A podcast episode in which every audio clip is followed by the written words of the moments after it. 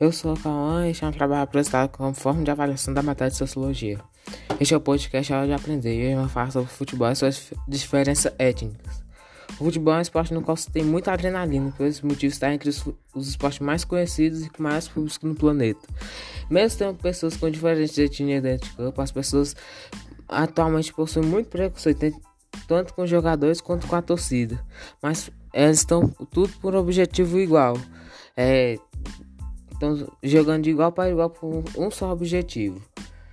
É, podemos observar grande diferença nos campeonatos, nas formas de campeonato e nas suas estruturas do campeonato brasileiro para os europeus.